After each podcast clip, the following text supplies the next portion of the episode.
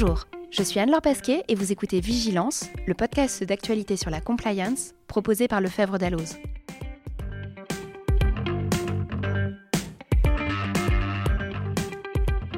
Je suis aujourd'hui accompagnée de Stéphano Dana et Véronica Rébier. Ensemble, nous allons parler de conflits d'intérêts et transfert de données hors de l'Union. Après les vérifications anticorruption en cas de fusion-acquisition, le risque de corruption dans les achats publics ou encore la politique cadeau, la FA s'attaque désormais au conflit d'intérêts dans l'entreprise. Le 18 novembre dernier, l'agence a publié un sixième guide consacré à ce sujet.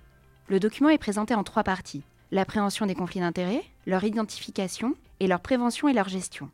Tout comme les précédents numéros, le guide est traité sous l'angle du risque de corruption. Il n'aborde donc pas les conflits d'intérêts relatifs à la protection de la clientèle et des investisseurs. À l'occasion de la publication de ce nouveau guide, Stéphane Dana a recueilli les réactions de Maria Lancry, avocate associée chez Square. Bonjour Maria Lancry et merci d'avoir accepté notre invitation. Pourquoi ce nouveau guide sur les conflits d'intérêts? Est-ce que l'AFA considère que le sujet reste encore aujourd'hui trop peu identifié par les entreprises, de sorte qu'il fallait leur fournir un nouveau manuel d'utilisation?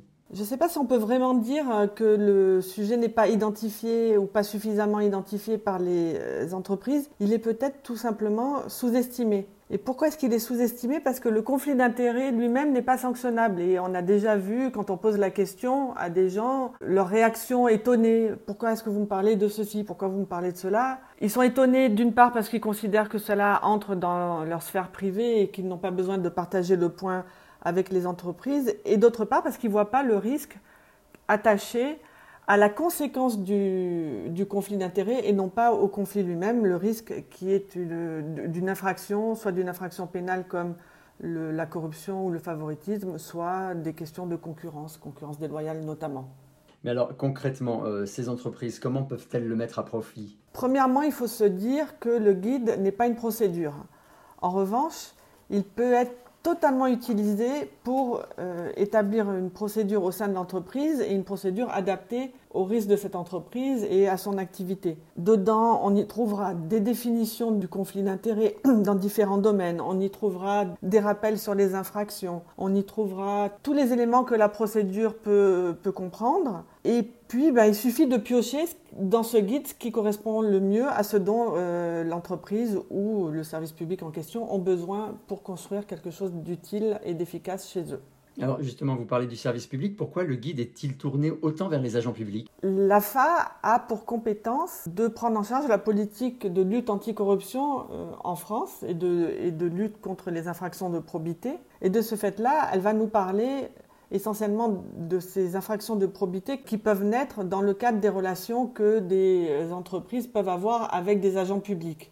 Donc ça, c'est un premier point. Ensuite, ça fait peut-être partie de la culture de l'AFA. Et puis, si on prend un autre point juridique, il faut se rappeler que le droit français ne propose pas de définition du conflit d'intérêt privé. La seule définition dont on dispose dans la loi est la loi du 11 octobre 2013 relative à la transparence de la vie publique. Autre chose sur ce document, il me semble que le guide est là pour souligner que la cartographie des risques doit être l'outil permettant d'identifier les risques de conflit, non? Effectivement, c'est une question que l'on peut poser dans le cadre des entretiens que l'on mène pour euh, établir la cartographie des risques. Et puis on peut également euh, soumettre aux personnes que l'on interviewe des scénarios de risque qui comportent des questions de conflit d'intérêts. Mais de toute manière, ça ne sera pas suffisant parce qu'il y a d'autres outils à notre disposition pour identifier les les, conflits d'intérêts, les formations qui peuvent permettre de remonter un plus grand nombre de, conflits d'intérêts, également les informations qu'on peut obtenir au travers de la ligne d'alerte, et aussi en intégrant des clauses dans les contrats de travail, ce que l'on peut faire, ou dans les lettres de mission, en rappelant les questions de conflits d'intérêts dans ces deux documents-là.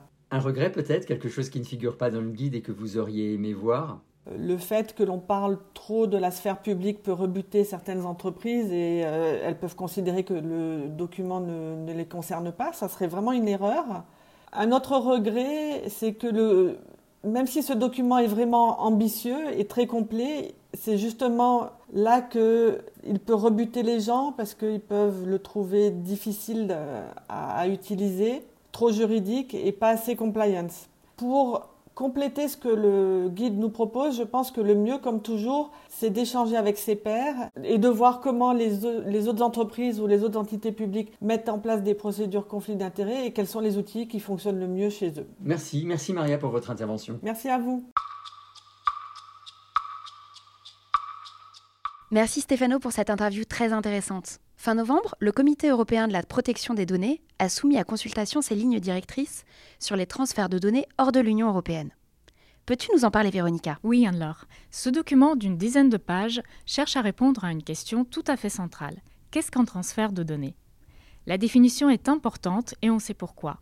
Le RGPD exige d'assurer un niveau élevé de protection des données transférées du territoire européen vers des États tiers.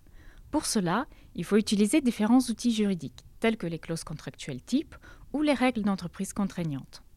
Dans ces lignes directrices, le comité définit trois critères cumulatifs pour qualifier un transfert de données hors de l'UE.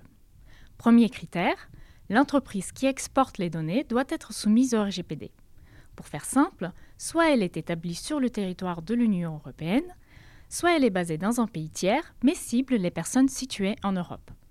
Deuxième critère, cette entreprise transfère les données à une autre entité, ce qui permet donc d'exclure les transferts réalisés à l'initiative de la personne concernée. Peux-tu nous en donner une illustration?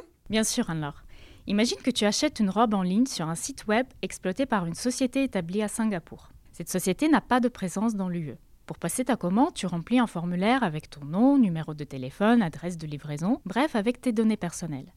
Eh bien, dans ce cas, il ne s'agit pas d'un transfert de données, car c'est toi-même qui transmets tes données vers un pays tiers. Il faut donc qu'il y ait deux entités distinctes pour qualifier un transfert. Est-ce que cela veut dire que les transferts au sein d'un même groupe d'entités sont exclus? Pas forcément. Une divulgation de données intra-groupe peut très bien constituer un transfert. Prenons un exemple. Une filiale française communique à sa société mère américaine des données personnelles concernant ses employés. Sa société mère les centralise dans une base de données RH. Dans ce cas, la filiale française agit en tant que responsable de traitement et sa société mère est en sous-traitant. Il y a donc deux entités distinctes et donc un transfert. Merci, jusque-là tout est clair. Le transfert se produit quand une entreprise visée par le RGPD transmet des données à une autre entité. Mais il nous manque le dernier critère. Quel est-il? Troisième et dernier critère, l'entité qui reçoit les données doit se trouver dans un pays tiers. Et il importe peu qu'elle soit ou non soumise au RGPD. Résultat, on peut également parler de transfert de données hors de l'UE quand les deux entités concernées appliquent le RGPD, celle qui transmet et celle qui reçoit les données. Or, transférer les données à une entreprise déjà soumise au RGPD n'apparaît pas spécialement risqué et devrait logiquement nécessiter moins de garanties. C'est pourquoi, selon les lignes directrices, il faut un outil dédié pour encadrer ce type de transfert. Par exemple, des clauses contractuelles type allégé. Un tel projet a déjà été évoqué à demi-mot par la Commission européenne. Reste à attendre la suite. Un grand merci Véronica pour toutes ces explications. Vigilance, c'est terminé pour aujourd'hui. Merci de continuer à nous suivre sur les plateformes d'écoute et les réseaux sociaux. Toute l'équipe vous souhaite de très belles fêtes de fin d'année et vous dit à l'année prochaine. Joyeuses fêtes à l'année prochaine